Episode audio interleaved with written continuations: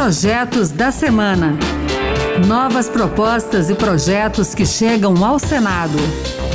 Olá, está no ar o Projetos da Semana. Eu sou Pedro Henrique Costa. A partir de agora você vai conhecer as principais propostas apresentadas no Senado Federal nos últimos dias.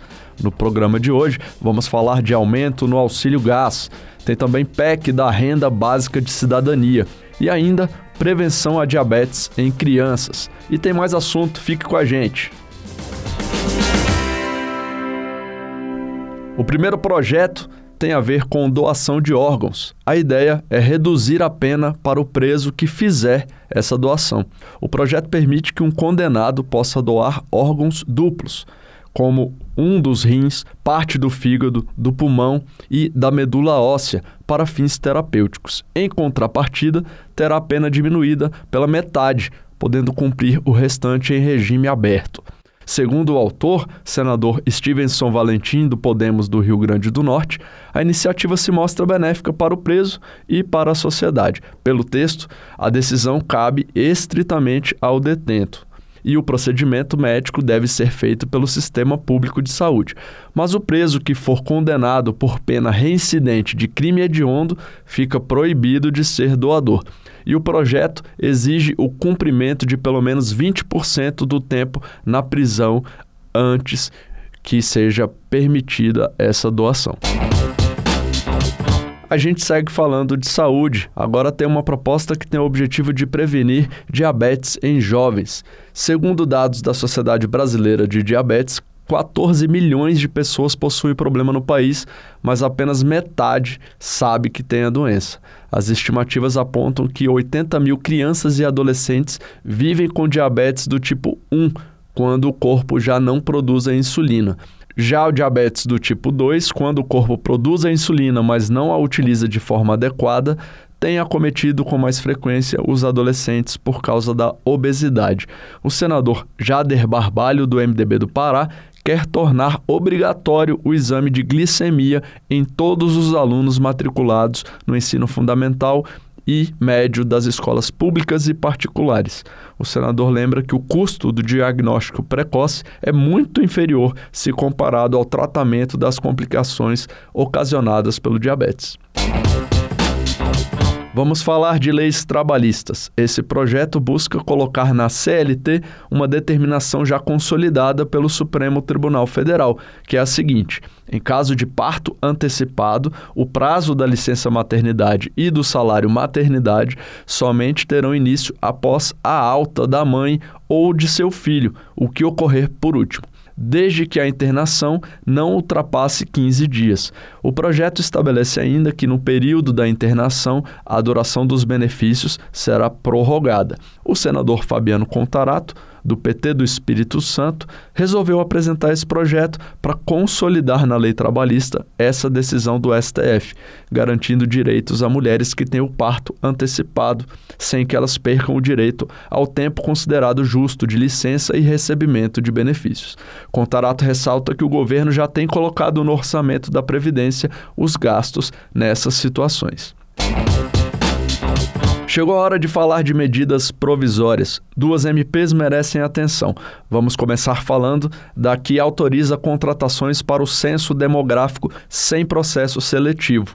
A medida provisória, que tem validade imediata, também estabelece que servidores aposentados da União, Estados, Distrito Federal ou municípios podem ser contratados de maneira temporária. Por falta de recenseadores, o IBGE adiou a conclusão do censo para dezembro deste ano. A previsão anterior era de que o levantamento fosse encerrado em outubro. E a Câmara dos Deputados aprovou com mudanças a medida provisória que aumenta de 35% para 45% a margem do crédito consignado para servidores públicos federais. O empréstimo consignado é descontado automaticamente na folha de pagamento. Antes da edição da SMP, o limite era de 35%, sendo 30% para empréstimos com desconto em folha e 5% para o cartão de crédito. o relatório aprovado pelos deputados amplia o limite e proíbe a abertura de novas consignações quando a soma dos descontos e dos empréstimos alcançar ou exceder o limite de 70% da base do consignado. Agora, esse MP vem para o Senado e os senadores vão analisar e votar a medida. O senador Messias de Jesus, do Republicanos de Roraima, apresentou um projeto para ampliar o auxílio gás. Atualmente, os beneficiários recebem o valor de um botijão a cada dois meses. Essa lei foi aprovada pelo Congresso Nacional nesse ano e, segundo o senador, já teria atendido quase 6 milhões de famílias que possuem renda per capita inferior à metade de um salário mínimo ou também que possuam ao menos um morador atendido pelo benefício de prestação continuada, o BPC. Messias de Jesus, no entanto, quer que o auxílio seja o equivalente ao preço de um botijão de gás por mês. Nosso tema na sequência é proposta que altera a Constituição. Tivemos duas apresentadas nessa semana. A primeira delas institui uma renda básica de cidadania. A ideia é inserir na Constituição de forma definitiva a garantia do benefício a todos os cidadãos. O autor, senador Paulo Paim, do PT Gaúcho, defende o pagamento de no mínimo 600 reais a famílias de baixa renda e também aos migrantes refugiados que vivem no país já a partir do ano que vem. O objetivo é que até 2026 o benefício atinja o valor do salário mínimo. Paim sugere que esses gastos sejam cobertos pela taxação de grandes fortunas por impostos cobrados dos bancos. Outra fonte de recurso viria de participações do governo em lucros de empresas de economia mista. Por fim, o texto determina que 25% do que o governo arrecada com a exploração do pré-sal também componham o montante de valores destinados a pagar a renda básica de cidadania. A segunda proposta que altera a Constituição trata de responsabilidade fiscal. A PEC diz que salvo no caso de reeleição do chefe do Poder Executivo, é vedada a alienação de bens públicos, inclusive o controle de empresas públicas ou sociedades de economia mista, no período entre as eleições e a posse de um novo governo.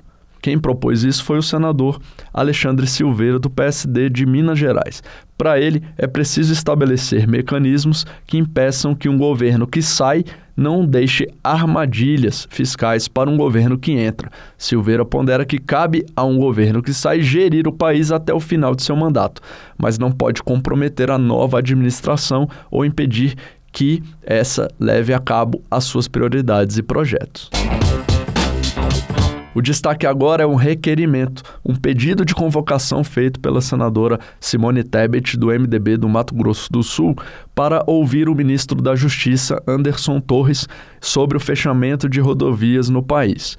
Simone Tebet considera insustentáveis os protestos que impedem a livre circulação de pessoas e cargas e a senadora destacou que o direito da livre manifestação não pode mais causar prejuízos à sociedade, a exemplo do impedimento da passagem de carros e de carretas carregadas que inclusive foram incendiadas. Delinquentes só podem ser delinquentes, eu chamo de sequestradores do direito constitucional de ir e vir de todos nós, simplesmente se sentem no direito de fechar as vias públicas e impedir a que o cidadão brasileiro possa passar. Em nome do quê? Gritando em defesa de uma democracia, quando na realidade estão fazendo exatamente o oposto, pedindo intervenção militar, discutindo é, segurança das urnas e mais do que isso, né? Pedindo recontagem de votos, não para todos os senadores e deputados que foram eleitos, mas apenas e única exclusivamente para a eleição presidencial. Já o vice-líder do governo, senador Carlos Viana, do PL de Minas Gerais, admitiu votar a favor da convocação da cúpula da segurança pública,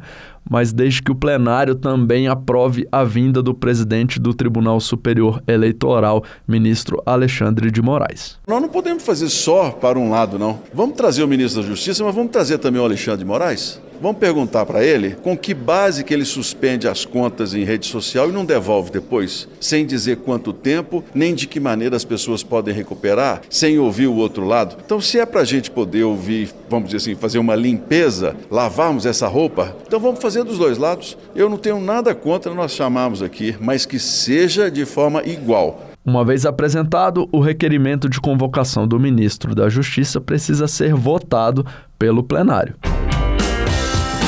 É isso aí, o Projetos da Semana fica por aqui. Acompanhe o programa Projetos da Semana na Rádio Senado, toda sexta-feira às duas da tarde e sábado, 8 da manhã. A gente também está na internet, é só entrar no site da Rádio Senado e baixar o áudio. Se preferir, o podcast também está nas principais plataformas. Eu sou Pedro Henrique Costa, muito obrigado pela sua companhia e até o próximo Projetos da Semana. Projetos da Semana. Novas propostas e projetos que chegam ao Senado.